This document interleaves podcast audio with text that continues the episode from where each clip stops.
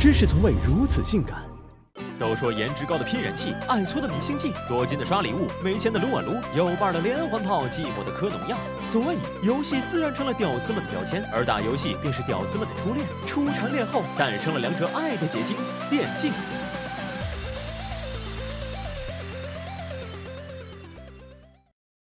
电竞作为国家体育总局批准的第七十八个正式体育竞赛项目，高校正式招生的专业之一，与氪金的网游、玄学的手游、爆肝的单机划清界限。在这里，技术主宰一切，战略决定命运，微操改变战局。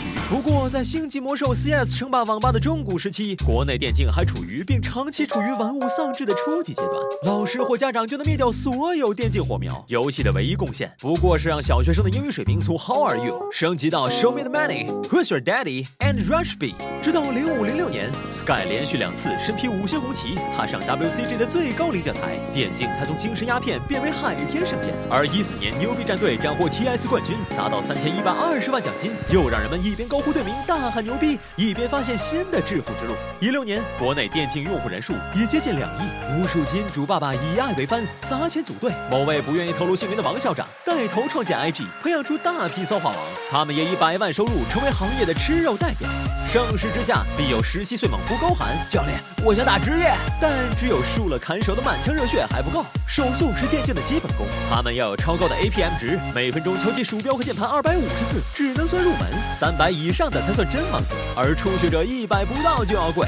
此外，还要智商随时在线，心思八面玲珑，是狗是拼，啥时候玩闪电战，啥时候论持久战，心里得有点数。自我奋斗加上整体战术，团队配合，每天播上十几个小时，这体验就像熟读并背诵《盗墓笔记》全文一样酸爽。如此这般，到头来就算混进知名俱乐部，薪水也不一定能过万。而二线选手月薪在五千左右，三线直接跌到三千，比股市还酸爽。和一般的体育运动一样，电竞也吃青春饭。职业生涯往往只有五年时间，一旦超过二十五岁，手速和反应能力等都会下降。而且由于长时间高强度训练，痔疮、颈椎病、肌腱炎等职业病还会让他们提早退役，以至于当你刚开始找工作，他们已经退休了。一般来说，退役后的选手不是担任教练，就是成为主播。冠军退役还好说，毕竟自带吸粉挂件，只要大佬一开播。竹子游艇先走一波，随便一套不解释连招就能赢得满屏的秀，天秀、陈独秀、梨花之秀，造化终神秀。可如果不是一线选手，不仅干不过退役冠军技术好，也干不过好牛主播颜值高。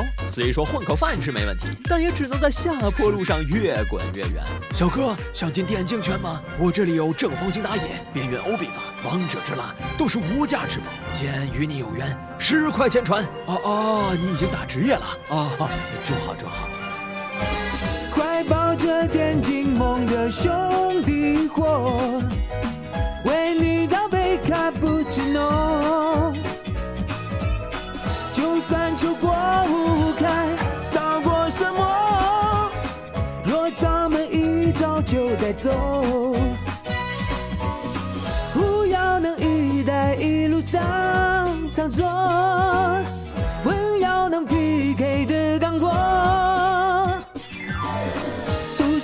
情包的选手，不是好主播，飞机火箭先来走一波。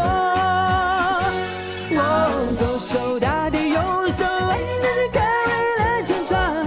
我毒奶一口飞龙，前两眼一秒跪着躺。旭东老先发力五点三路毒奶超三阶，国足也能耐尽是二强。